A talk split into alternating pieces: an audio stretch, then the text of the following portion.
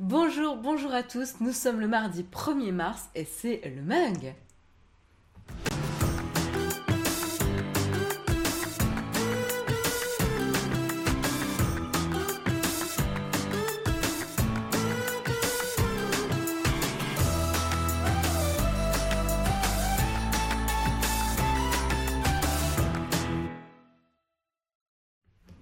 Hello, hello à tous, je suis ravie de vous retrouver ce matin, j'espère que vous avez la forme. Euh, salut, bonjour euh, Nicolas El Magnifico, bonjour à tous, content d'être présent sur la meilleure chaîne tech de tout l'univers. Ah bah dis donc, euh, c'est bon, tu mets, tu mets la barre haute là quand même.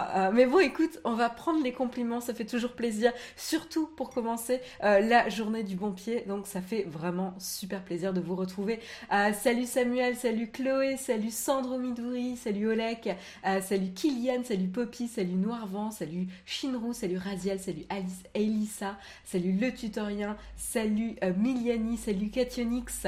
Euh, je vois qu'il y a déjà du monde dans la chatroom, vous êtes levé tôt. Salut Tata Camille, salut MacPaddy, salut GK, salut Yves, euh, salut Andy from, from Normandie, salut Ar Arcanis Lican, joli.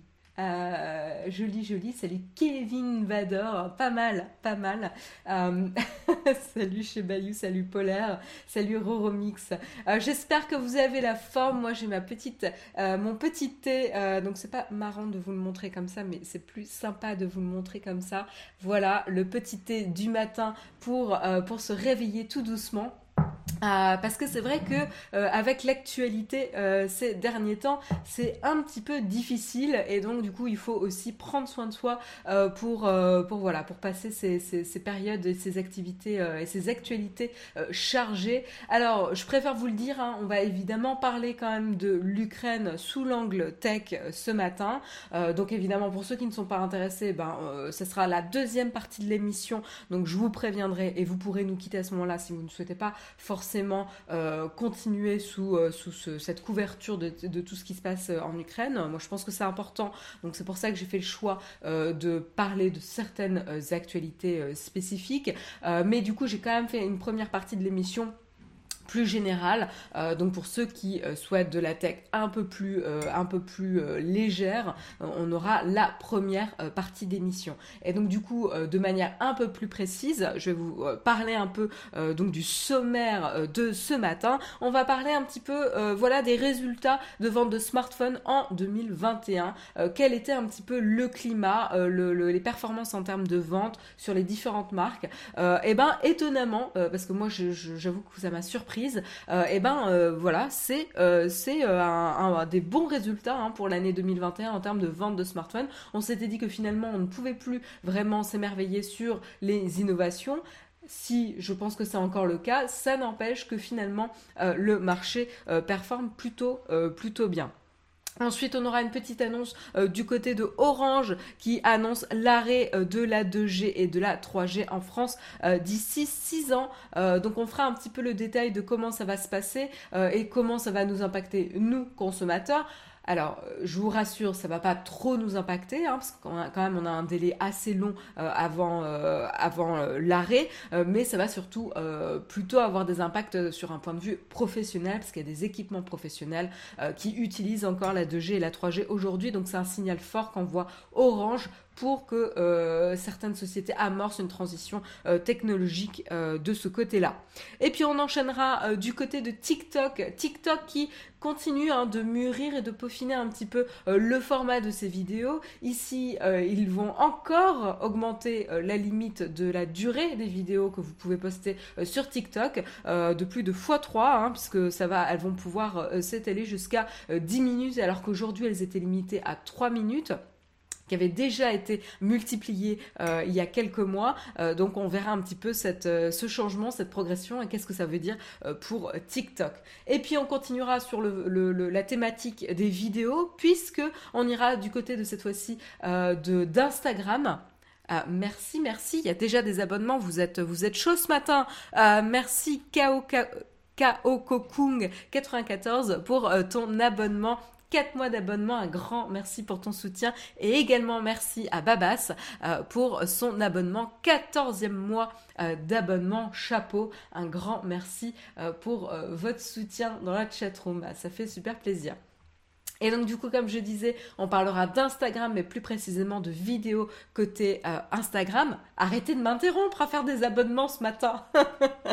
merci Remix14 pour ton soutien. Euh, un grand, grand merci. Troisième mois, quatrième mois d'abonnement. Euh, pardon, un grand merci à toi pour ton soutien.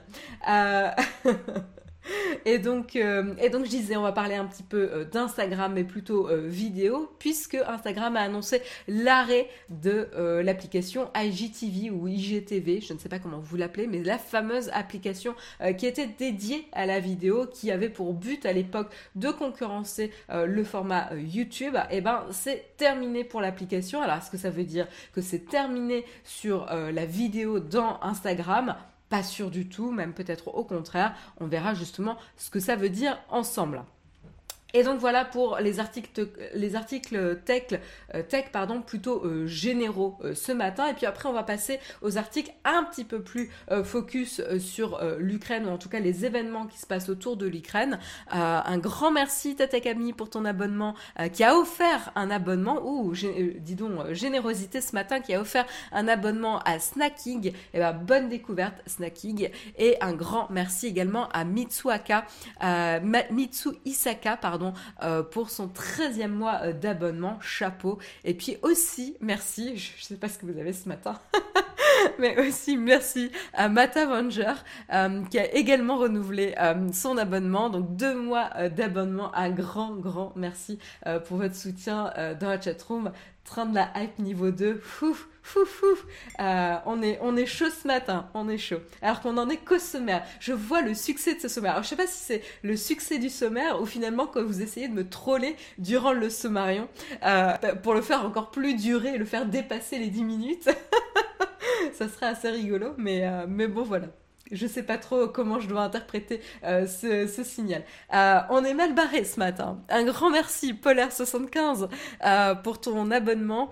23 mois 23 mois, 23e mois d'abonnement euh, hallucinant. Un grand merci pour, euh, pour ton soutien. Un grand merci également à la crème de la flemme, j'adore ce pseudo, euh, qui a renouvelé son abonnement. 22e mois d'abonnement, chapeau aussi. Un grand merci à Diginei également pour 12e mois d'abonnement. Un grand, grand merci à vous. Voilà, bon, on va essayer de continuer le, le summarion. Donc comme je vous le disais, comme je vous le disais, on continue vers les articles un peu plus centrés euh, sur euh, l'Ukraine. Donc à ce moment-là, je vous préviendrai et vous pourrez euh, évidemment bah, quitter l'émission et on vous, on vous retrouvera le lendemain évidemment. Donc on va parler de notamment une, une, attaque, une cyberattaque sur un, un, des fournisseurs de Toyota qui aura des impacts du coup sur la capacité de production des voitures de Toyota qui va mettre en pause certaines usines à cause de cette cyberattaque. Alors cette cyberattaque, elle arrive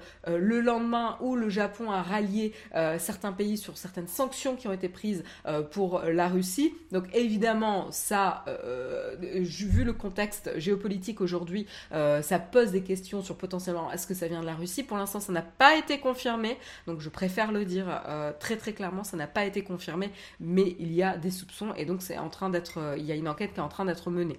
De l'autre côté, il y a également Google Maps qui est justement pour euh, éviter de euh, partager des informations qui pourraient donner un avantage stratégique, euh, notamment à la Russie, mais à l'un ou l'autre des camps, mais surtout à la Russie ici, à arrêter certains services de trafic en temps réel sur son service Google Maps. Alors Google Maps fonctionne encore, mais pas certaines fonctionnalités comme le trafic en temps réel pour éviter de donner des informations sur justement le mouvement de certaines troupes sur certains grands axes ou des grands axes qui, qui ont été clôturés. Vous l'avez certainement vu aux infos, il y a des ponts qui ont été détruits euh, par euh, l'armée ukrainienne pour éviter et ralentir l'avancement euh, des troupes russes. Et donc du coup, le trafic en temps réel pourrait donner ce type d'informations.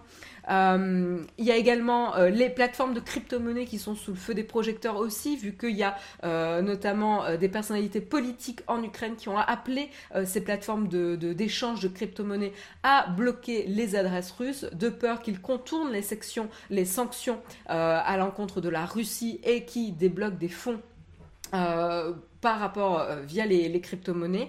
Euh, là, les plus grandes plateformes aujourd'hui d'échange de crypto-monnaies se sont exprimées euh, sur le sujet et ont décidé de ne pas bloquer pour l'instant et de ne pas toucher les individus russes aujourd'hui.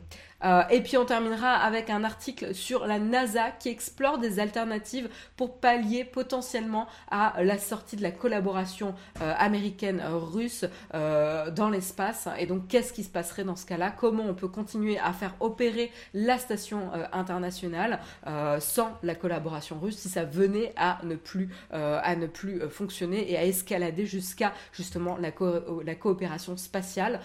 donc ça c'est intéressant. Ils sont en, en tout cas en train d'explorer explorer euh, leurs options ici. Euh, un grand merci à Sly20 Sly 20 Ito ou Sly 20 Ito, je ne sais pas comment le prononcer, euh, pour ton abonnement, 20e mois d'abonnement, un grand merci pour ton soutien. voilà, voilà pour, voilà pour le menu, le menu de ce mug. il est 8h11, on a dépassé de 1 minute le sommarion, mais j'ai tenu, j'ai tenu. Vous voyez, je fais une petite pause pour reprendre mon souffle. Alors, il y a Pierre-Yves qui nous dit c'est SpaceX qui va être content. Pas que, pas que, c'est pas les seuls qui ont en tout cas euh, été envisagés justement pour, euh, potentiellement euh, aider la station internationale à continuer à fonctionner. On verra justement quels sont les challenges ici. Alors pas tous, mais il y a des certains, challenges critiques auxquels il faut pouvoir pallier dans le cas où la Russie se retirerait de la collaboration spatiale internationale. Voilà. donc, je vous propose de commencer par le premier article. Et donc on va commencer par le Kawa.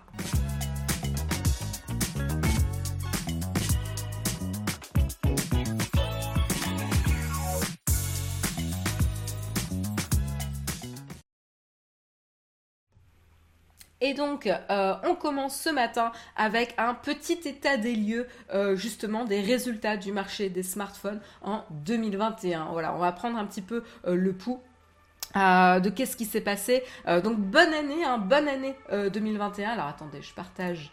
Hop. J'espère que j'ai réussi à le faire. mais voilà, j'ai partagé l'émoticône qui a été gagné grâce au train de l'hype. oh, c'est trop mignon. Ils sont, bizarres. mais, mais voilà, amusez-vous bien avec les, les petits, les petits émoticônes. Donc on continue. Donc euh, bonne année 2021 a priori en termes de vente de smartphones, relativement étonnant parce qu'il n'y a pas eu de renouvellement euh, assez impressionnant en termes technologiques. Hein. On est vraiment sur un marché qui est ultra mature euh, technologiquement parlant pour le smartphone. Donc c'est vrai que certains d'entre nous se désolent un petit peu du manque d'innovation et de, manque de dynamisme peut-être sur le l'excitation autour de potentiels euh, nouveaux smartphones. C'est vrai qu'on n'est on est plus du tout dans sa terre, mais bon, ça va évoluer, c'est normal. Et donc du coup ici, on s'intéresse notamment à euh, une analyse de marché de euh, la société Counterpoint euh, Review qui justement a donné un petit peu un état des lieux de qu'est-ce qui s'était passé en 2020 en termes de vente de smartphones. Alors ce qu'on sait, c'est que du coup il y a eu, enfin ça s'est plutôt bien passé. Le marché du smartphone a globalement augmenté de 7% cette, enfin, en 2021, malgré d'ailleurs le contexte un petit peu particulier puisqu'il y a euh, les pénuries de composants euh, qui sont liées notamment à la crise sanitaire qui sont venus du coup euh, perturber l'approvisionnement ici. donc ça aurait pu carrément soit stagner, soit carrément baisser. Non, on continue ici avec un marché qui augmente de, 7%. ce qui est intéressant, c'est qu'on a une augmentation du prix moyen du smartphone de 12%. C'est quand même assez important en termes d'augmentation du prix de smartphone moyen. Euh, et ça, on essaie de comprendre pourquoi. Alors, il y a plusieurs raisons qui, euh, qui justifieraient l'augmentation du prix euh, du smartphone moyen. Alors, on a notamment l'accroissement de la vente des smartphones avec les capacités j'ai un trou là. Capacité de 5G. voilà, donc on le sait, on l'a vu dernièrement, les smartphones qui ont la capacité d'avoir de, la 5G sont compatibles 5G sont plus chers que ceux qui sont compatibles uniquement 4G. et donc du coup ici, comme ça se démocratise de plus en plus finalement la 5G, et eh ben du coup plus de smartphones sont vendus avec cette fonctionnalité et donc plus de smartphones un peu plus chers sont vendus. Donc c'est assez, mécanique ici. Euh, et donc, en effet, les smartphones compatibles 5G ont représenté en 2021 plus de 40% des ventes mondiales de smartphones euh, contre 18% seulement en 2020. Euh, donc, c'est assez, assez logique, en tout cas en termes que, c'est impacté le prix moyen des smartphones. On a également les marques comme Oppo, Xiaomi, Vivo et Realme qui, qui se sont concentrés notamment eux aussi sur la commercialisation de smartphones 5G abordable, notamment sur les marchés émergents. Donc là aussi, ça, ça a boosté euh, de, de, ce côté-là. Euh, on a aussi euh, une autre raison, c'est potentiellement pourquoi les prix, le prix moyen de, des smartphones ont augmenté, c'est notamment car il y, a eu, il y a eu des bonnes ventes de l'iPhone 13. voilà, donc il y a eu une, augmentation de la demande pour des smartphones de milieu et haut de gamme comparé à des, des, smartphones peut-être plus d'entrée de gamme, et notamment cette augmentation est, est potentiellement liée au au, secteur de l'éducation et du travail, où avec justement le travail à domicile, on a tendance à vouloir mieux s'équiper euh, justement euh, pour pouvoir euh, bah, continuer à travailler dans des bonnes conditions, continuer à apprendre dans des bonnes conditions. Donc là, c'est assez intéressant. Et puis un autre, euh, un autre phénomène qui a pu justement booster euh, les prix, c'est aussi la pénurie de composants. Évidemment, euh, quand il y a pénurie, ça veut dire que le sujet de la pénurie devient plus à plus de valeur, puisque du coup plus de sociétés vont essayer de se battre pour récupérer le composant et pouvoir continuer à produire. Et donc, ce qui veut dire que ça impacte le coût final aussi du produit. voilà, donc les, les, les fabricants finaux qui vont augmenter euh, leur euh, prix. Voilà en tout cas pour l'augmentation moyenne euh, du prix moyen des smartphones en 2021. après, quelles sont les sociétés en tête en termes de vente de smartphones ici? Alors, comme les années précédentes, on a Apple qui reste en tête de ce marché avec 196 milliards de dollars de chiffre d'affaires. on a après excusez-moi, j'ai mes, mes co-présentateurs qui commencent à faire du. qui, qui, qui, ont trouvé le moyen d'accéder à leur jouet, euh, leur jouet de chat. Alors, pour ceux qui ne connaissent pas la chaîne, les collaborateurs ou les co-présentateurs, ce sont nos chats. voilà, de, de 8 mois maintenant. Euh, et donc, euh, ils aiment bien perturber l'émission en jouant et en faisant des bêtises autour de moi. Mais donc on continue après Apple, euh, qui, euh, qui, sont, euh, qui est le, la deuxième tête des grosses ventes de smartphones mondiales, et eh ben sans surprise, c'est Samsung avec 72 milliards de dollars. Donc je vous rappelle que Apple c'est 196 milliards de dollars de chiffre d'affaires, Samsung c'est 72 milliards de dollars, et puis arrivent ensuite les autres entreprises et notamment chinoises avec Oppo, on a 37 milliards de dollars, Xiaomi avec 36 milliards, Vivo avec 34 milliards Euh, voilà, et d'ailleurs, euh, petite information quand même intéressante. À noter, Oppo et Vivo sont toutes les deux euh, des filiales de BBK Electronics. Donc c'est assez une bonne position en tout cas pour BBK Electronics. En tout cas, ces cinq premiers vendeurs de smartphones s'accaparent plus de 85% du marché mondial. donc, donc je lis ici sur, ce, euh, sur, ce, euh, sur cette donnée. Euh, un grand, grand merci à Tolkaft pour son 11e mois d'abonnement. Un grand merci pour ton soutien et un grand merci également à Health pour ton 8e mois d'abonnement. Un grand merci à toi pour ton soutien. je regarde un petit peu vos, vos commentaires. Ils vont jouer de la batterie, ouais, ils font tomber leur, euh, leur, petite canne, euh, leur petite canne à pêche là qui leur permettent de jouer. C'est pour ça que ça fait du bruit. Voilà en tout cas pour, euh, pour les, les cinq premiers qui, qui forment du coup la, tête, la tête des ventes de, smartphones mondiales en tout cas. Et d'ailleurs, Apple a enregistré son revenu trimestriel le plus élevé à l'occasion du quatrième trimestre 2021. Euh, sur l'année écoulée, l'entreprise américaine s'accapare 44% du marché mondial. donc comme je vous disais, on a des très bonnes ventes de l'iPhone 13, mais également de l'iPhone 12. et donc voilà, c'est ce qui montre aussi des très bons résultats pour Apple, et notamment, dans les marchés tels que l'Inde, la Thaïlande, le Vietnam et le Brésil, qui n'étaient pas forcément les marchés les plus, prometteurs les années précédentes. Là, on voit que ça bouge un petit peu. Euh, et donc les trois acteurs chinois, Oppo, Xiaomi et Vivo, sont également en progression année après année, euh, puisqu'ils progressent de 49, 47 et 43% euh, de leur vente annuelle. C'est assez, assez impressionnant. Côté Samsung, on a une croissance un peu plus modeste, puisqu'on est là sur une croissance de 11%. Voilà. Donc en tout cas, toutes ces boîtes hein, voient leurs résultats évidemment tirés vers le haut, justement à cause du prix moyen des smartphones qui lui augmente. Donc du coup, peut-être pas forcément en termes de volume autant de smartphones, mais en tout cas euh, le, prix moyen comme il augmente, ça euh, joue en faveur des euh, constructeurs. Voilà en tout cas pour le paysage et un petit peu la température des ventes de smartphones en 2021. Euh, voilà, euh, du coup, je, trouve ça assez logique finalement euh, que ce soit le prix moyen qui tire vers le haut plutôt que le volume de vente de smartphones. on a le chiffre dans l'absolu. Non, je l'ai pas, Wendingo. Je t'encourage peut-être à, accéder à l'article. C'est un article de Usine Digital qui est dans le... Oh, désolé, toutes mes excuses, Samuel. J'ai oublié de rajouter les articles dans le flipboard pour toi. Mais en tout cas, ils sont dans le freeboard euh, public. Euh, mais, euh, mais, voilà, tu pourras retrouver, tu pourras retrouver l'article et, voir justement les pourcentages globaux. merci Samuel d'avoir partagé l'article dans la chatroom je vous propose de continuer euh, et on va parler euh, de la 2G, de l'arrêt de la 2G et de la 3G en France. Euh, quand est-ce que ça va se dérouler et comment ça va nous impacter?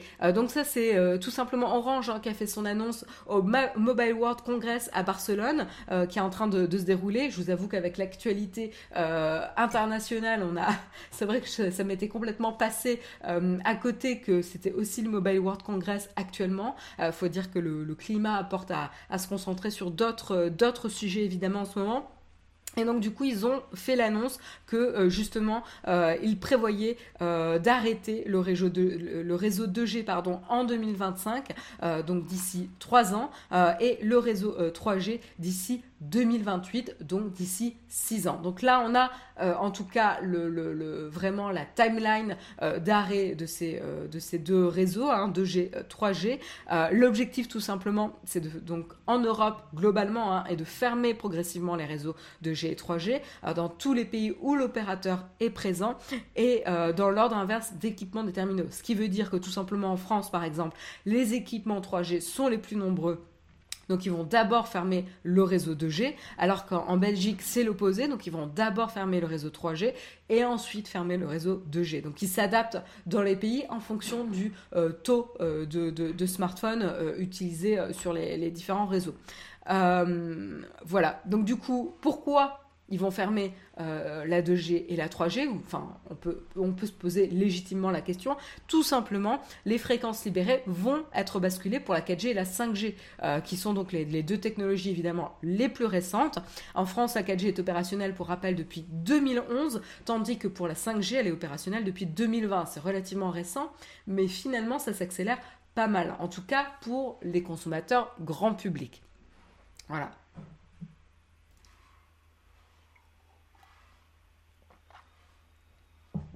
Alors Christophe, tu nous dis, j'espère qu'ils ne vont pas arrêter la 3G car j'y suis souvent malheureusement.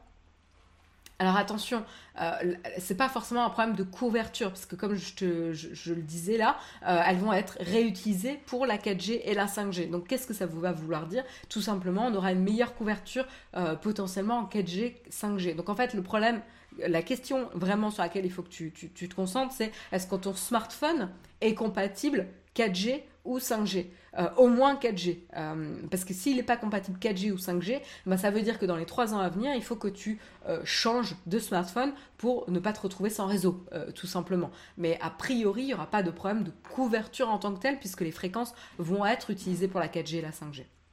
Voilà. Euh, et donc du coup, euh, voilà. Donc comme je disais, ça ne devrait pas être un problème, euh, en tout cas pour le grand public.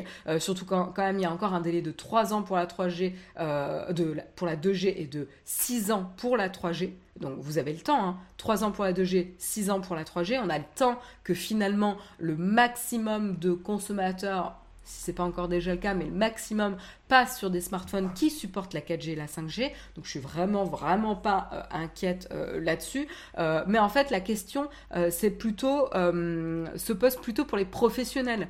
là où là où c'est un peu plus complexe justement en termes de transition, car si changer un terminal de paiement par carte bancaire d'ici 2028, ça ne semble pas forcément hors de portée. Il y a du matériel plus lourd comme des ascenseurs ou des horodateurs qui fonctionnent encore en 2G ou en 3G. Euh, et c'est là finalement l'enjeu le plus critique pour Orange ici, c'est plutôt dans le domaine professionnel ici euh, qu'il va y avoir des conséquences euh, un peu plus fortes et que du coup ils, informent relativement en avance pour que justement les constructeurs s'adaptent et en tout cas les différentes sociétés ou organismes s'équipent euh, et, prévoit cette transition technologique. Euh, donc c'est plutôt vraiment pour le secteur euh, professionnel que cette information est, très importante.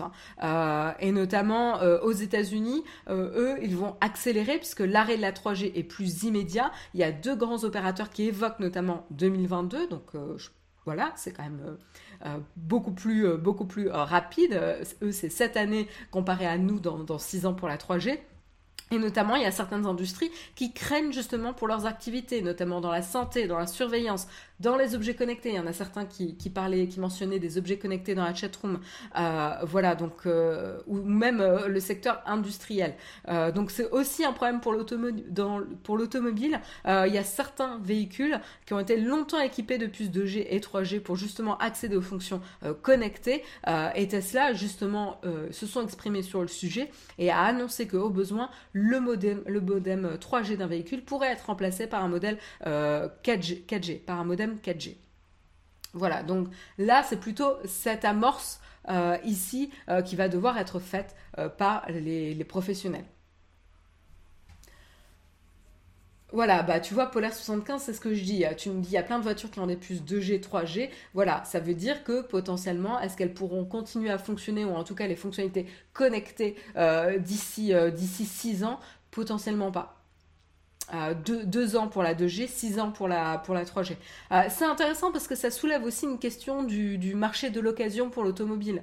Euh, je veux dire, avant, quand on n'avait pas de fonctionnalités connectées, il y avait des, véhicules automobiles euh, qui avaient des dizaines d'années et qui continuaient à être commercialisés, revendus dans, le, dans le marché de l'occasion et qui permettaient de faciliter l'accès à un premier véhicule, son premier véhicule. Je dis ça parce que c'est vrai que je me rappelle, voilà, quand on, passait son permis, le truc c'était d'avoir sa première voiture et, c'était rare quand on avait une voiture neuve et donc du coup on s'intéressait au marché de l'occasion. Mais, même après, hein, je veux dire, il y a des très bonnes, très bonne voiture en occasion, hyper intéressante. Mais là, du coup, ça pose cette question de c'est quoi l'intérêt d'acheter une voiture si les fonctions connectées finalement ne seront plus supportées d'ici deux ans ou d'ici six ans?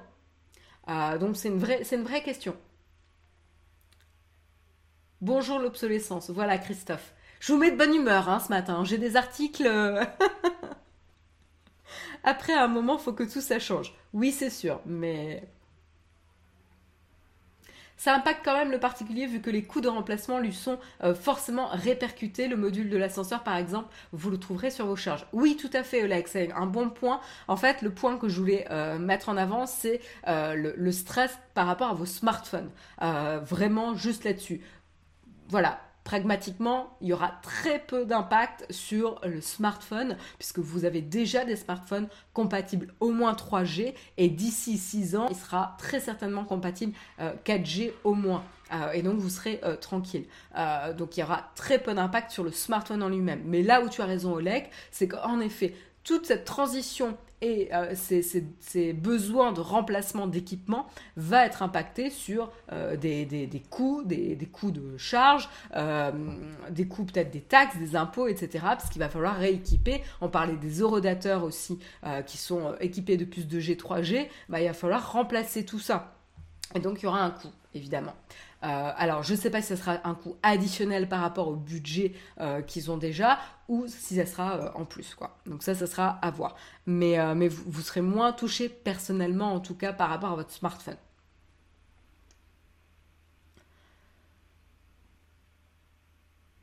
Si c'est une voiture d'utilité, c'est chiant. Si c'est une voiture plaisir, euh, t'es pas là pour l'électronique, mais pour le châssis, le moteur, la conduite. Ouais. Oui, et, la question c'est, alors euh, je suis une quiche en voiture et spécifiquement les dernières, dernières voitures parce que j'ai mon permis mais j'ai jamais conduit après avoir eu mon permis, très malin, je sais. Euh, et donc du coup je n'ai jamais possédé de voiture moi-même, parisienne en puissance. Mais et, et, donc du coup la question que je me pose c'est est-ce que si on enlève toutes les fonctionnalités connectées, est-ce que la voiture est fonctionnelle? Est-ce que vous avez quand même les alertes en temps réel, euh, etc. Enfin, ce, genre de choses euh, pour pouvoir euh, continuer à l'utiliser sans avoir toutes les fonctionnalités connectées? A priori, vous pouvez continuer à ouvrir votre voiture avec la clé, qui a quand même une clé mécanique, mais, mais est-ce qu'il y a d'autres choses qui pourraient potentiellement rendre la voiture obsolète si les fonctions connectées ne fonctionnaient plus? Donc, donc à voir.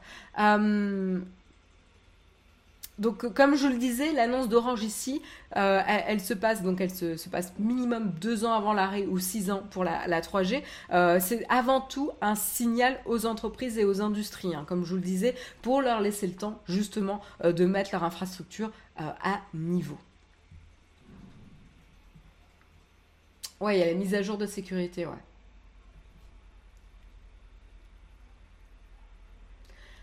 Il y a l'Orange qui nous dit euh, les voitures connectées en 2G, 3G, c'est pour les médias ou pour le GPS qui doit être tellement vieux, la voiture est complètement fonctionnelle. D'accord. Ben, merci pour l'info. Ouais, donc, euh, donc voilà. Donc a priori, pas non plus d'extrême inquiétude à avoir, euh, en tout cas par rapport à ça.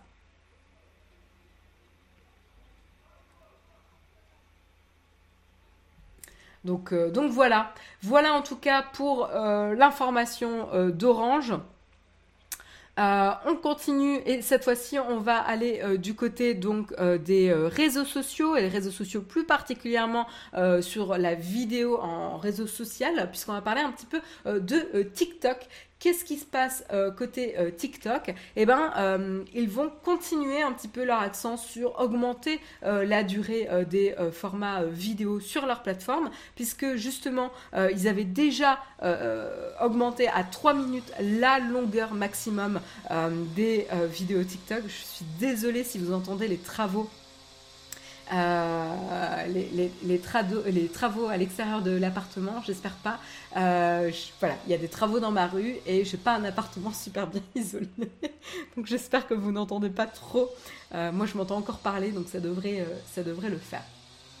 Voilà. Euh, donc, euh, c'est ce que je disais, en juillet 2021, euh, ils avaient augmenté justement la durée maximale des vidéos sur TikTok à 3 minutes.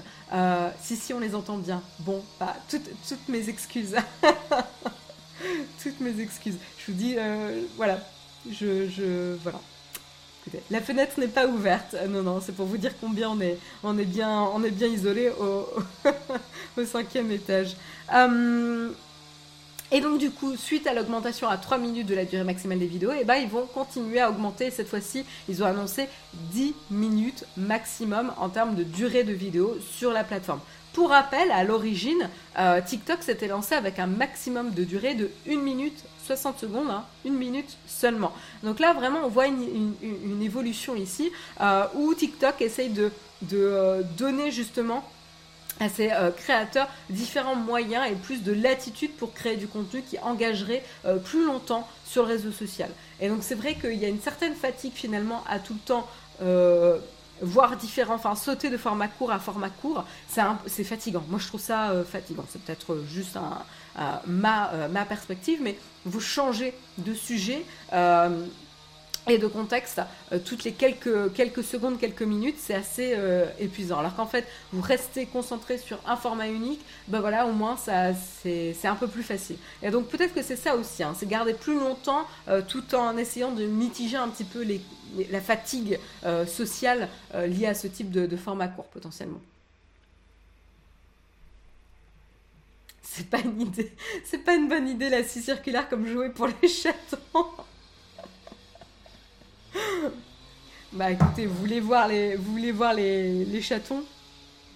Quand même, je vous vous les ai pas euh, montrés euh, ce matin. Je peux peut-être essayer. Hop. Voilà, vous voyez là, c'est grande, grande activité là, avec les, les deux frères. Voilà, c'est la 4 cam, le petit moment 4 cam du matin. Voilà, vous voyez, ils sont pas, ils sont pas très loin ce matin. Ils sont pas très loin. Euh, donc, euh, toujours du succès, hein, les, les, les chats. 9 web, j'aime beaucoup ton emoji. Le côté addictif de TikTok est justement ce format court et le scroll infini. Pas sûr que de, euh, de monter le, que monter le temps max soit une bonne idée, suffit de regarder Insta, les Reels marchent mieux que le reste. Oui, alors Fanou du 62, c'est une bonne, euh, c'est une bonne, euh, une bonne inquiétude et une bonne question. et en fait, j'ai envie de te dire, le seul moyen de tester, c'est en fait de l'autoriser. Euh, et je pense que de toute façon, s'ils ont continué, s'ils ont gardé le format long euh, de 60 secondes à 3 minutes, c'est qu'ils ont vu que le format de 3 minutes, ça fonctionnait bien. Euh, je l'imagine. J'ai imaginé avec une scie sauteuse. Je suis désolée, alors là, je vous ai superposé l'image des chatons avec le bruit des travaux. Et donc, du coup, là, il y a votre imagination qui part dans tous les, dans tous les sens. écoutez, c'est ça aussi, Naotech. Bref. Euh, c'est cool aussi d'augmenter le temps max, ça évite les vidéos en 15 parties. Là où je pense qu'il y a un vrai potentiel pour TikTok, c'est qu'en fait ça va euh, donner plus de moyens artistiques aux créateurs sur TikTok. Euh, pour, avoir du contenu plus varié, etc. Et finalement, si certes le TikTok a réussi à se démarquer par rapport à son format court à l'époque, ça ne veut pas dire que commencer par du format court et s'étendre avec du format plus long, ça va pas marcher. Euh, et ça va pas forcément aller avec l'évolution des usages. Rappelez-vous, euh, euh, on, est humain, donc en fait, quelque chose qui marche aujourd'hui n'est pas garanti de marcher demain, et donc il faut faire toujours très attention à l'évolution des usages des utilisateurs, tester, mieux comprendre qu'est-ce qui peut marcher par marché, et donc pourquoi pas tester un format plus long? Il y a aussi une différence entre commencer par du format long obligatoire, c'est-à-dire vous n'acceptez pas les vidéos courtes, etc. Et euh, versus commencer par du format court obligatoire et, étendre en fait.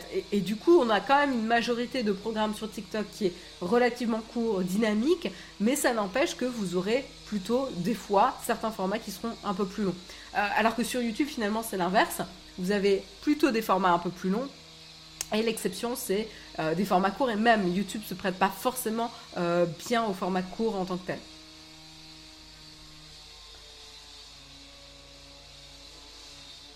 Rallonger les vidéos, c'est plus de stockage, donc plus de pollution. Entre plus de vidéos courtes ou moins de vidéos et des vidéos plus longues, je suis pas hyper convaincue, Christophe, là. De ton calcul. Je sais pas trop comment tu fais ton calcul, là. Je vois pas trop le... le, En fait, c'est pas aussi simple que ça. Euh, oui, je, je, vois pas trop ton propos. En tout cas, on a bien évolué par rapport à la télé. On ne se posait pas la question euh, de la régulation du temps euh, d'écran des spectateurs, mais il y avait des études sur ce temps d'écran, ouais. Après, acheter un appart mal insonorisé était-ce une bonne idée? Bah, surtout qu'on l'a pas acheté, donc. Euh, on l'aurait acheté, on aurait peut-être changé les fenêtres, mais. Alors attendez, j'ai un, fight de chat là sur. Et, et, Hop Voilà. Petit moment euh, chat où on sépare les, on sépare les bagarreurs et on descend. Voilà. Ne me regarde pas comme si tu allais choper ma main. C'est pas moi qui t'ai attaqué. Euh, des fois, je m'y perds avec les shorts sur YouTube. Chez moi, le short fonctionne bien et je vais moins sur TikTok. Ah, intéressant. Intéressant, intéressant. Un grand merci, Jerry Casa, pour ton, pour ton abonnement. Un grand merci. 15e mois d'abonnement.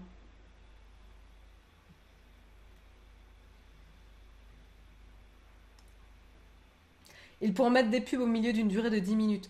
Oui, euh, L'Orange, c'est sûr, euh, c'est sûr, il y a aussi un, critère de monétisation. Mais en fait, rappelez-vous que si ça ne fonctionnait pas, euh, ils ne le feraient pas.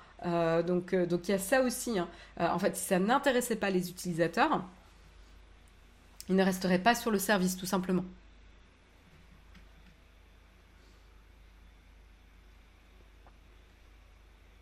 Pour mémoire, YouTube mettait surtout en avant des vidéos courtes de moins de 5 minutes au début, euh, puis les formats longs. Tu, vois, en fait, Fabrice, tu considères que des formats de 5 minutes, c'est long. Euh, enfin, c'est court. Alors que TikTok a commencé avec des formats de 1 minute et 3 minutes. On n'en est que maintenant où en fait tu peux avoir de, 5 minutes et plus quoi. Euh, donc tu vois, en fait, on n'est pas sur la même définition de format court, format long hein, ici. Est-ce que Naotech pense se lancer dans les shorts? Eh ben écoute, faudra, faudra demander à Léo hein, s'il a la bande passante pour ça.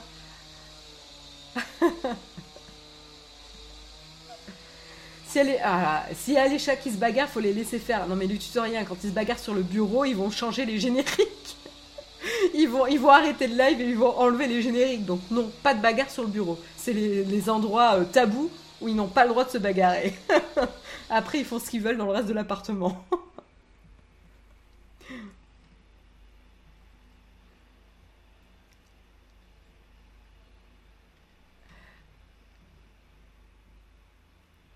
Donc voilà.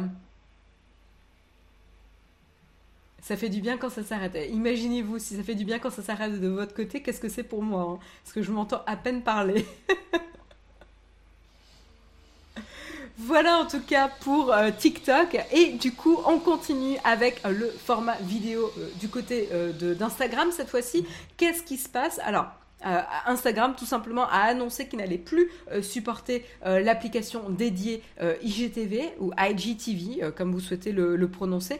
ils ont carrément publié un blog post hein, pour annoncer l'arrêt justement de IGTV et justement ils vont se concentrer sur l'intégration des vidéos directement dans l'application principale d'Instagram. Si vous ne l'avez pas déjà remarqué, pour rappel, l'application euh, dédiée IGTV avait été annoncée en 2018 hein, déjà. Euh, voilà, enfin je, ne pensais pas que ça faisait 4 ans euh, que ça existait. Et le but à l'époque, c'était de rentrer en concurrence justement avec les formats vidéo de YouTube pour être la, la, nouvelle, la nouvelle application où consommer du contenu vidéo avec des formats, des longs formats verticaux. Euh, donc ça c'est assez euh, intéressant. En 2020, euh, rappelez-vous que Instagram avait enlevé le bouton qui est redirigé directement vers IGTV dans, l'application principale parce que justement ils avaient annoncé que c'était très très peu utilisé. et pourtant, ils avaient fait hein, la promotion du contenu vidéo directement dans l'application principale. Mais en fait, ce qu'ils n'arrivaient pas à faire, c'était de faire basculer les gens de l'application Instagram à l'application IGTV. Et c'est vrai que c'est en fait assez pénible finalement de devoir changer d'application pour voir la vidéo en entier en fait. Euh, et autant tu regardais, je regardais les extraits sur Instagram, autant je moi-même, j'ai pu le voir dans mon usage, j'ai dû cliquer une ou deux fois sur le bouton IGTV, la télécharger une fois et puis après très vite l'enlever et ne plus euh, et ne plus jamais utiliser ce bouton là parce qu'en fait c'est assez contraignant et donc ils sont venus là-dessus hein, en 2020 ils ont enlevé ce fameux bouton qui redirigeait vers l'application euh, IGTV euh, ils ont annoncé hein, ils avaient reconnu que ça ne fonctionnait justement pas. Et donc du coup justement c'est là où ils continuent leur démarche où certes ils investissent encore dans la vidéo dans l'application Instagram et on l'a vu hein, notamment avec plein de fonctionnalités qui ont été largement inspirées de TikTok. On en a pas mal euh, parlé euh, justement avec les Reels, etc. Mais du coup, là, ils vont carrément plus loin en arrêtant le support et la maintenance de l'application IGTV. Euh, et donc, ça va aller notamment en arrêtant le support pour les, publicités in-stream qui a été dans les vidéos de plus d'une minute. voilà. Encore une fois, ça ne veut pas dire qu'ils vont arrêter leur focus vidéo. C'est juste qu'ils vont rester dans l'application Instagram qui, elle, fonctionne bien. Je parle du bouton IGTV quand tu étais sur Instagram, sur une vidéo. Euh, normalement, tu sais, tu as que la première partie visible sur Instagram il fallait que tu cliques sur un bouton pour pouvoir euh, voir le format en entier sur IGTV.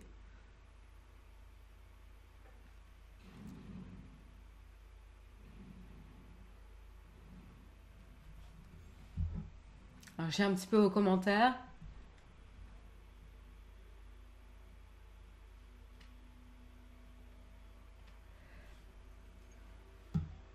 Ah, je suis désolée, j'ai l'impression que c'est un petit peu compliqué avec les, travaux. Toutes mes excuses. Hein.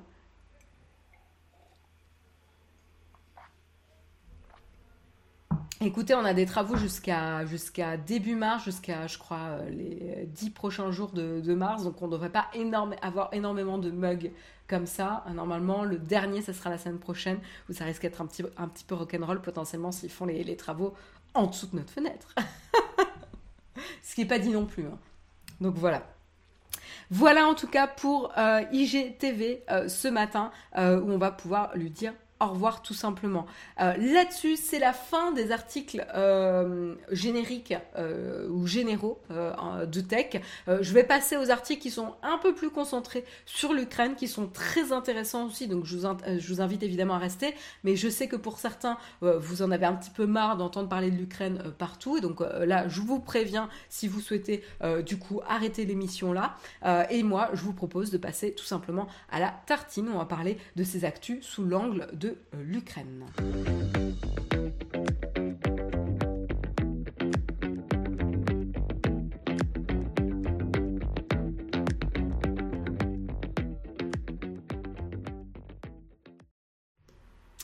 Un grand merci, un grand merci à Lyon de Juillet pour ton abonnement, 18e mois d'abonnement, un grand merci à toi pour ton soutien. Euh, voilà, donc comme je vous le disais, on va parler un petit peu de qu'est-ce qui se passe encore une fois euh, dans le contexte de ce qui se passe évidemment euh, des derniers événements en Ukraine et de l'attaque de la Russie contre l'Ukraine. Et ça a notamment des répercussions sur plusieurs services et notamment angle de la tech. notamment, alors là, ça encore une fois, comme je vous le disais lors du sommaire, ça n'a pas été encore confirmé que ça venait la Russie, que la cyberattaque venait de la Russie. Donc je préfère être très clair. Il y a des soupçons, mais ce n'a pas été encore confirmé. Il y a une enquête qui est en train d'être menée. Tout ça dans le contexte de euh, justement de Toyota donc Toyota qui a dû justement euh, arrêter euh, certaines euh, productions dans certaines de ses usines dernièrement puisque ils ont été victimes, en tout cas un de leurs fournisseurs, pas Toyota directement mais un des fournisseurs de Toyota a été victime d'une cyberattaque. voilà et donc ça a amené justement Toyota à arrêter 14 de ses usines qui représentent donc un tiers quand même de la production globale de Toyota qui va être fermée mardi euh, suite à euh, justement la perturbation dans la chaîne de production euh, venant de ce fournisseur-là. Ça représente une perte de production de 13 000 véhicules en un jour sur donc 14, 14 usines. C'est quand même assez impressionnant. Donc la cyberattaque elle a visé Kojima Industries, euh, qui est donc le fournisseur de euh, Toyota, pour les composants électroniques et les, les parties euh, plastiques. voilà, donc on a très peu d'informations aujourd'hui sur vraiment la nature de la cyberattaque, etc. tout ce qu'on sait, c'est qu'actuellement, ils sont en train de mener l'enquête justement sur, sur l'incident.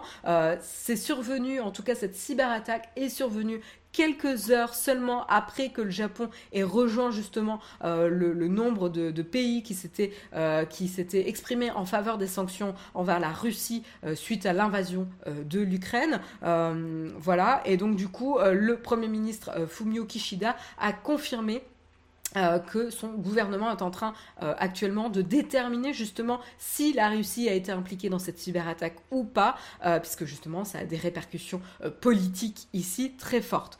et donc vous allez me dire mais c'est incroyable, il y a eu une cyberattaque et Toyota doit fermer 14 usines pendant un jour. Pourquoi ils, ils sont pas ils, sont pas prévoyants potentiellement? Eh ben en fait ce qui est intéressant ici c'est que ça vient du modèle justement d'optimisation de production qui est très à la pointe euh, dans ce type de société, euh, notamment les Toyota est, reconnu et un des, des, initiateurs de, de, cette chaîne de production très très efficace et très réputée, où en fait le but c'est de maintenir euh, une, euh, une production très très tendue entre les composants, la production des composants, l'assemblage sur toute la chaîne de production. Qu'est-ce que ça permet de faire Tout simplement, ça permet d'éviter euh, certains mouvements inutiles comme le stockage de certaines pièces de composants avant l'assemblage et donc les mouvements et les stockages, qui veut dire bah, payer un endroit où stocker ça, payer le mouvement vers un endroit, puis de cet endroit-là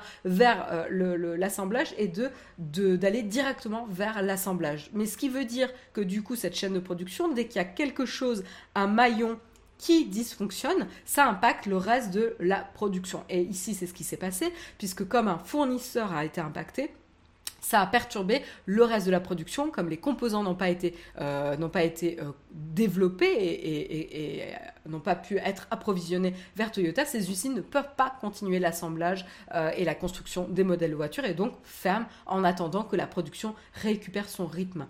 donc c'est là où finalement ce genre d'optimisation ici est très fragile par rapport à ce type de cyberattaque ici. Donc ça c'est assez intéressant. Euh, c'est ça, c'est Christophe Saucet. Toyota a initié le zéro stock dans l'automobile, tout à fait. Ils sont euh, complètement, euh, enfin, c'est les initiateurs du lean management qui a été repris, comme vous le dites, dans toutes les industries du monde. même dans l'IT, ouais. Tout à fait. C'est un modèle ultra connu qui a révolutionné les industries, hein, très très clairement. Euh, voilà, donc, euh, donc voilà, donc ça c'est euh, ce qui s'est passé. Et, donc en effet ça vient s'additionner notamment à la, pénurie de, composants hein, qu'on a eu via avec la via la crise sanitaire. Et donc ils avaient déjà annoncé en décembre dernier, hein, pour rappel, Toyota avait déjà annoncé que à la suite justement de la pénurie de composants liés à la crise sanitaire, ils allaient suspendre les opérations sur sept de leurs euh, lignes de production euh, domestiques à cinq de leurs usines à travers le premier mois, durant le premier mois de 2022. Donc là, vous voyez que vous aviez déjà un premier impact sur la pénurie de composants sur le premier mois 2022. Et puis là, on a justement l'impact de la cyberattaque qui s'est produite récemment sur le reste de la chaîne de production. Voilà. Euh, donc pour l'instant, ce n'est pas confirmé que ça vient euh, de la Russie. Il y a une enquête en cours, mais c'est vrai que le contexte euh, politique actuel tend à avoir des soupçons là-dessus, mais ce n'est pas encore confirmé. Euh, là où, par contre, évidemment, euh, c'est confirmé et on peut directement le lier au conflit et à l'invasion de la Russie en Ukraine, c'est la décision de Google Maps, de, Google Maps, euh, de,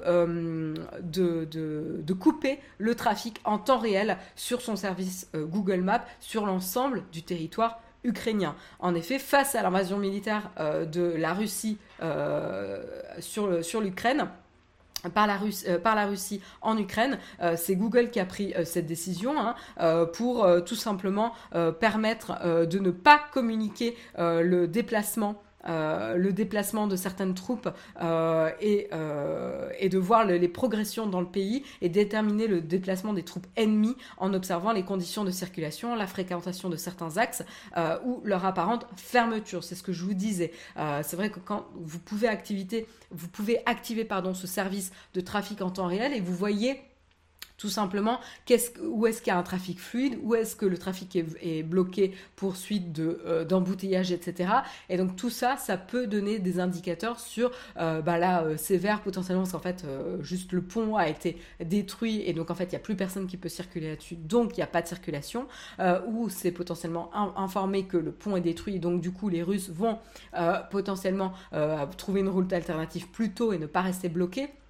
Donc il y a ce genre de, choses tout simplement pour ne pas communiquer des informations cruciales et stratégiques en termes de déplacement de troupes euh, à l'armée russe. et euh, eh ben ils ont fait, euh, ils ont pris la décision d'éteindre leur service actuellement en Ukraine sur tout le territoire ukrainien et même aux alentours, aux frontières. voilà. donc clairement, l'armée russe n'a pas forcément c'est pas certain, enfin, c'est pas complètement certain qu'ils aient vraiment besoin de Google Maps pour euh, opérer en Ukraine, hein, puisque pour information, hein, quand même, il dispose d'une large supériorité aérienne euh, qui lui permet de voir euh, la, la, situation directement sur le terrain, mais c'est quand même un risque que Google Maps ne voulait pas prendre et a préféré justement arrêter pour éviter aussi de voir son image impactée justement et abîmée s'il était prouvé que les services à Moscou avaient utilisé le service pour se renseigner et progresser dans le pays. Voilà en tout cas du côté de Google Maps. Oui, voilà, bah, c'est ce que tu me disais, Benplay. Euh, t'inquiète, la Russie n'a pas besoin de Google pour savoir où sont les troupes ennemies.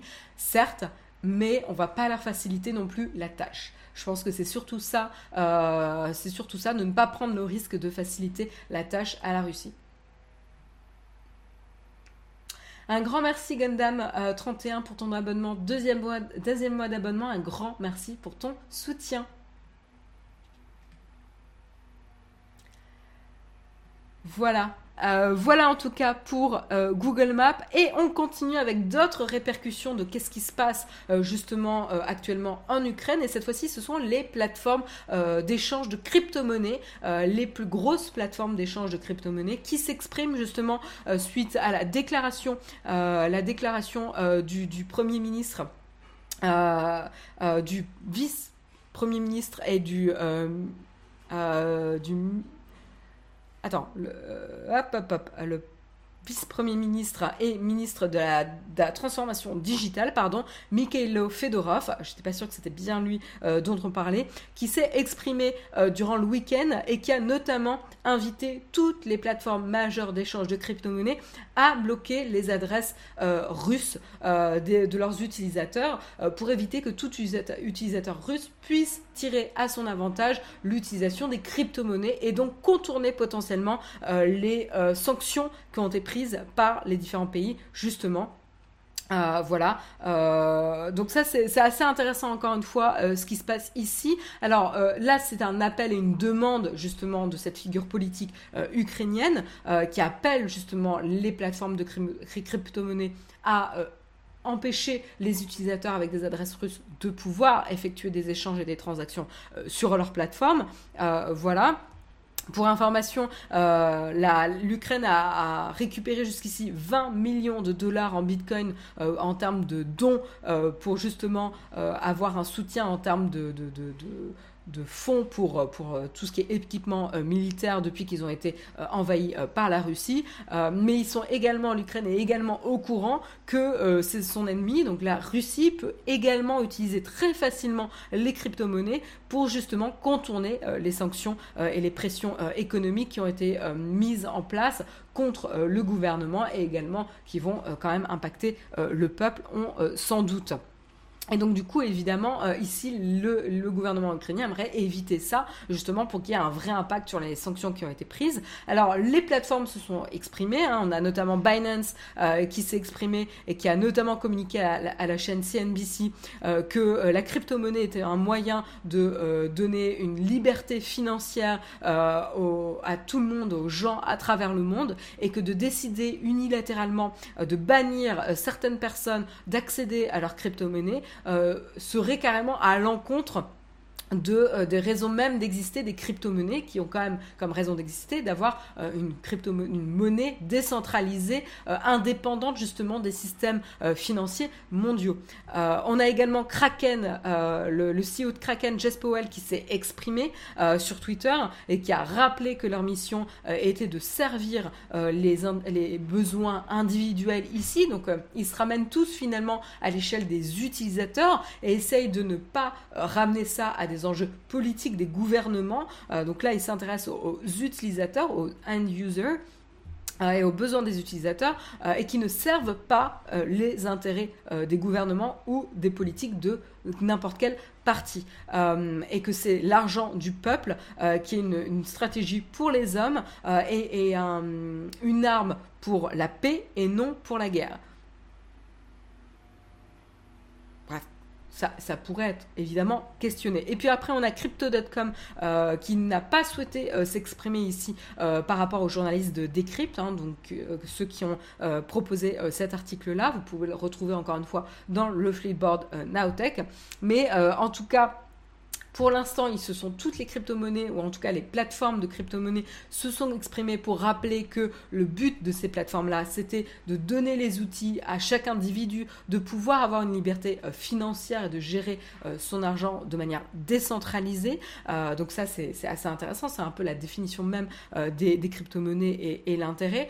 mais ils se sont quand même exprimés, la plupart, pour dire que si les sanctions qui ont été prises actuellement à l'encontre de la Russie était généralisé aux individus et au peuple russe, eh ben, il euh, respecterait ces dispositions si cela venait d'une directive. mais eux, ils n'ont pas ce n'est pas leur rôle de prendre cette décision à la place des organismes. Donc ça, c'est assez intéressant, où ils sont là pour proposer un service, ils ne sont pas là pour euh, exercer des pressions sur un gouvernement ou un autre. Euh, donc ça, c'est assez, euh, assez intéressant. ils ont dit que justement, ils continueraient à implémenter toutes les sanctions qui ont été imposées et notamment de, bloquer certains comptes et transactions qui pourraient impliquer des individus sanctionnés ou des organismes sanctionnés. Voilà, donc en gros, ils s'alignent sur les sanctions qui ont été mises en place. Mais ils ne vont pas plus loin. Parce qu'ils estiment que ce n'est pas leur rôle.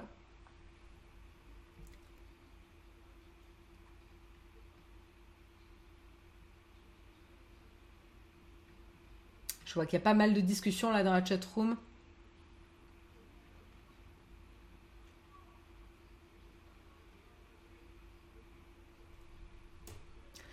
Voilà, en tout cas, euh, voilà euh, pour, ce qui se passe en termes de, des plateformes de, de crypto-monnaie. Et c'est vrai que... Euh, voilà, non, c'est ça, non, je n'ai pas plus à, ajouter. voilà en tout cas en ce qui concerne, cette, information. Et puis on termine, on termine jusqu'à ce que je sois aveugle. puisqu'il y a le soleil qui pointe euh, le bout de, son nez. Euh, je vais essayer de terminer l'émission comme ça, j'ai oublié de tirer le, rideau ce matin. Euh, mais on termine avec cette fois-ci un tournant vers ce qui se passe dans l'espace. Euh, puisque là aussi, évidemment, le conflit euh, avec l'invasion de la Russie en Ukraine va avoir des impacts, encore une fois, à l'échelle mondiale, mais évidemment euh, à ce qui se passe à différents niveaux de collaboration avec le gouvernement russe. Et notamment ici, on a la NASA qui est en train d'explorer de comment garder la station internationale la station spatiale internationale en orbite sans euh, avoir besoin de l'aide euh, russe, euh, même si pour l'instant il ne voit pas de signe immédiat que Moscou souhaiterait se retirer de la collaboration spatiale internationale. Pour l'instant. Et donc du coup, de ce côté, le, côté américain ici, en tout cas, qu'est-ce qui se passe? Qu'est-ce qui fait fonctionner la station spatiale? En tout cas, du côté américain, il se charge de fournir justement le, comment dire l'énergie euh, et le, et supporter la vie à bord de la station euh, spatiale, ce qui est euh, pas mal. et la Russie, elle, est responsable pour la propulsion et de permettre à la station internationale spatiale de rester en orbite et de rester à la bonne hauteur. J'ai mon j'ai mon assistant qui vient me sauver mes yeux. voilà. Ouh, je Mais non, c'est bon, c'est bon, c'est bon. Je vais être orange après. Euh, merci. J'ai un chat bizarre là qui, qui, tire les rideaux. Euh, bref.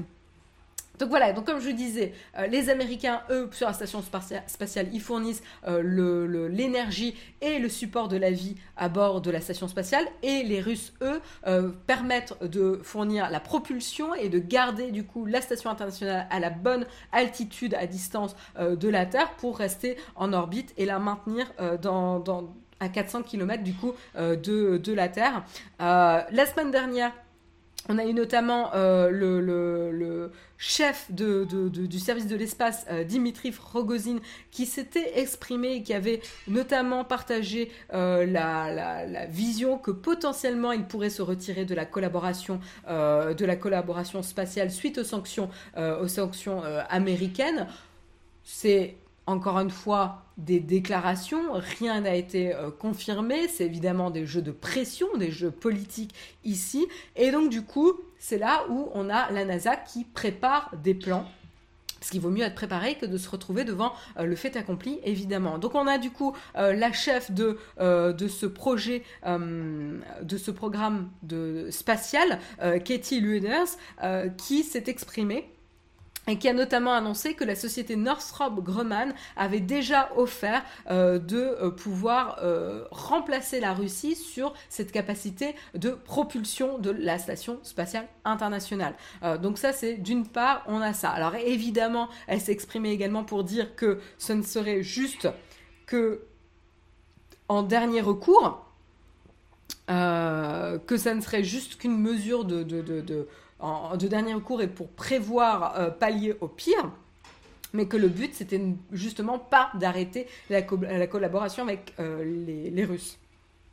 Évidemment, on a aussi Elon Musk hein, qui exprimé et qui s'est fendu d'un petit tweet en partageant le logo de SpaceX euh, sur, sur répondre sur comment justement la station spatiale allait se maintenir en, dans, l'espace. Et il avait tweeté juste le logo de, de SpaceX. Donc a priori, eux aussi seraient prêts euh, à, relever euh, le défi. Mais en tout cas, du côté de la NASA, ils ne le souhaitent pas. Euh, ce n'est pas, il, prévoit le pire, mais ça serait que en dernier recours. pourquoi? Parce qu'il rappelle quand même que si la collaboration dans l'espace venait à s'arrêter, ça serait vraiment un jour très triste pour les opérations internationales si on ne pouvait pas continuer à opérer de manière dans la paix dans l'espace. en effet, hein, je ne sais pas si vous avez vu, euh, le, sais plus le nom de la série sur euh, Apple TV, mais il y avait cette série dystopique hein, qui montrait une alternative à la conquête spatiale euh, si ça s'était déroulé un peu différemment à une certaine date. et c'est vrai que la collaboration des États-Unis et de la Russie dans l'espace, c'est vraiment un signe de la détente dans, la guerre froide entre les États-Unis et la Russie. L'ISS a toujours été durant, euh, durant euh, plus de 21 ans, un espace comment dire, de, où, où, où, la paix et la collaboration quand même régnaient malgré les tensions et les conflits qui pouvaient être présents sur Terre, ça restait quand même une bulle de collaboration où le dialogue et la collaboration étaient encore en place. donc voilà, malgré tous les va dire tous les, orages diplomatiques et géopolitiques qui ont pu se dérouler sur Terre. Donc c'est vrai que même, même par rapport à l'invasion de la Crimée en 2014. Euh, et donc du coup ici, euh, ça serait quand même un, symbole très très fort euh, et un changement très très fort si cette collaboration dans l'espace venait à s'arrêter. Somme, enfin quelques, excusez-moi, je fais de l'anglicisme, mais quelques observateurs pensent que l'invasion de l'Ukraine pourrait accélérer finalement euh, la, chute ou l'arrêt euh, de la collaboration euh, de la Russie et des Américains dans l'espace. Pour l'instant, on n'y est pas encore, mais évidemment, on voit les impacts de ce conflit se répercuter et avoir des impacts peut-être qui n'étaient pas autant attendus que ça par les Russes finalement, parce qu'il y a des, des, décisions qui ont été prises qui sont quand même euh, assez, euh, assez euh, importantes jusqu'ici.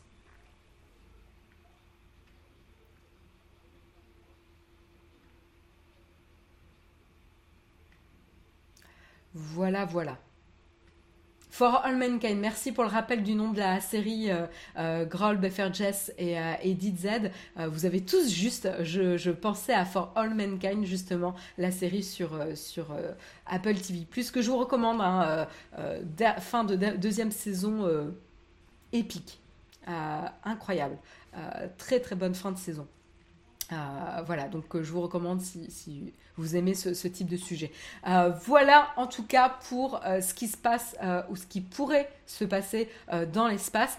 Il est 9h07. je vous propose de terminer tranquillement avec un petit cornfac.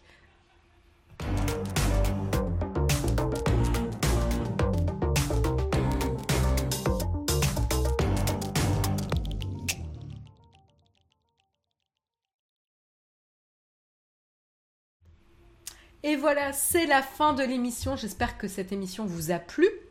Euh, et que euh, voilà les actualités tech vous ont euh, diverti et informé ce matin. si vous avez des questions, des sujets sur lesquels vous souhaitez discuter, je reste ici quelques cinq minutes, quelques petites minutes, 5 minutes pour répondre à vos questions ou discuter de tout ce que vous voulez. si vous voulez discuter de, de For All par exemple ou ce genre de choses. C'est quoi cet emoji? Cintica Dirk, c'est quoi cet emoji Super mission, merci. Lag 81 290. Ali Moshi Moshi, Marion, tu es celle qui gère le mieux la durée du mug, je crois. Écoute, j'ai un, entretien utilisateur à 9h30, donc j'ai intérêt à gérer la durée du mug. Fait, j'ai tendance à me caler des, des, meetings, ou des, enfin pas des meetings, mais des, soit des entretiens utilisateurs, soit des, des petits pairings avec mon équipe, euh, soit à 9h30, soit à 10h. Donc en fait, j'ai vraiment pas le choix d'arrêter de gérer le. Donc du coup, je regarde toujours pour vérifier si je suis, je suis pas trop en retard. Euh, mais c'est pour ça. Comment se porte Jérôme? Écoute, je crois que ça va bien. Euh, il, avait l'air en forme ce matin. Ah, c'est une DJ allemande, super DJ Sinica. Sintika.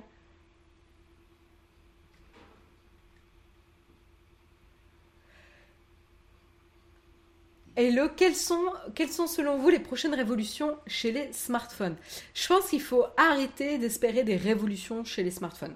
Euh, on est vraiment sur un produit technologique mature, euh, un usage relativement mature aussi, euh, et donc je vois pas d'évolution majeure. alors, celle qu'on a pu voir la dernière, c'est les, écrans flexibles pourquoi pas, euh, mais, euh, je pense qu'il faut arrêter d'espérer ça. Euh, à un moment donné, quand tu arrives à une certaine maturité de la technologie, tu n'auras pas de grands changements, il y aura potentiellement un autre secteur qui va émerger où il y aura des, des, innovations technologiques, mais, mais n'irai pas forcément parier sur le secteur des smartphones.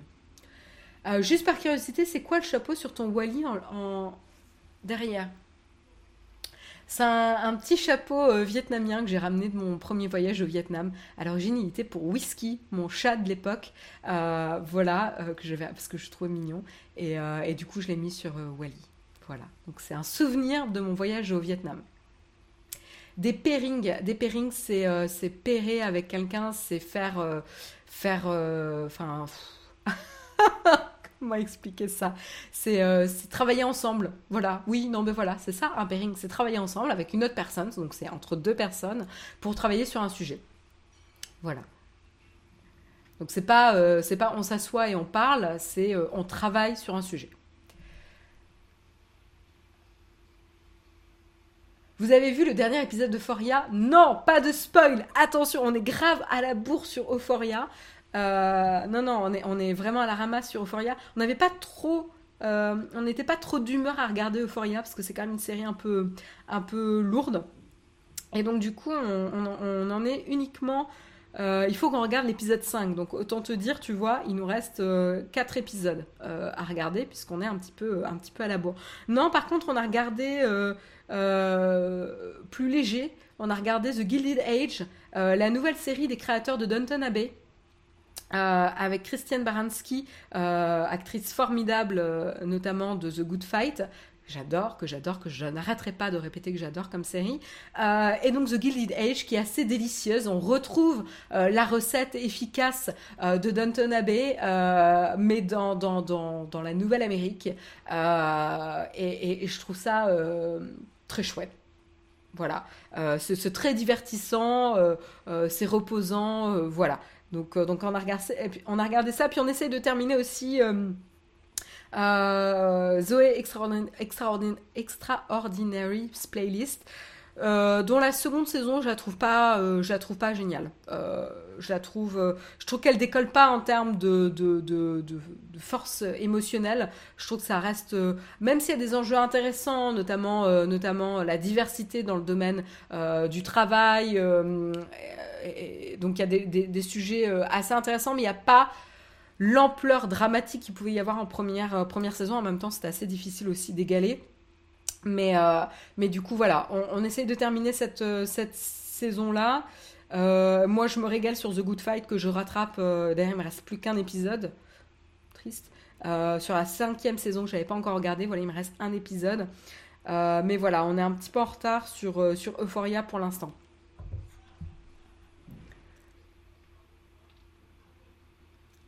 Vous avez une méthode de travail pour votre pairing. Euh, en fait, ça dépend, euh, ça dépend sur quoi tu travailles. Euh, on va utiliser des outils divers et variés pour. alors des fois, on a des, on a des, frameworks différents. on a des frameworks plutôt business pour si c'est un problème business. On a des frameworks d'expérience utilisateur si tu veux plus explorer les enjeux pour, les, pour les membres.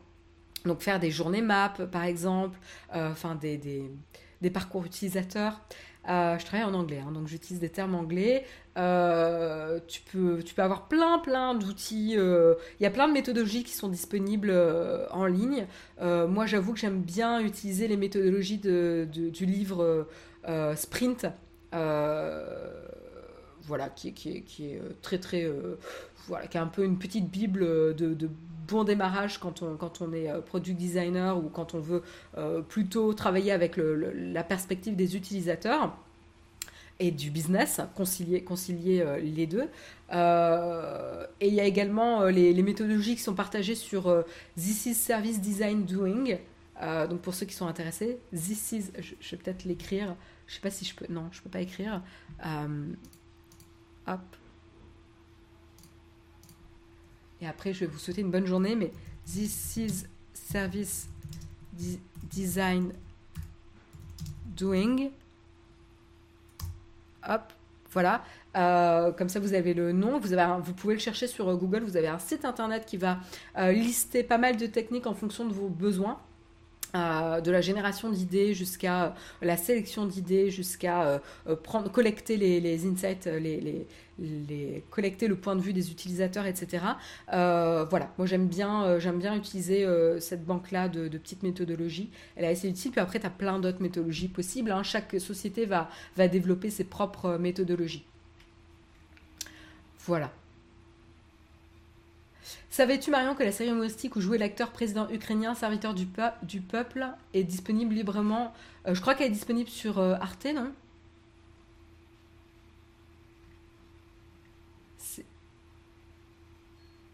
Ouais, il y a un petit. C'est Arte TV. Euh, oui, oui, c'est Arte TV, comme ça je vous le dis. Oui, je l'ai vu. Enfin, je n'ai pas vu la série. J'ai pas vu la série, mais j'ai vu qu'elle était disponible sur Arte TV. Tout à fait. Voilà.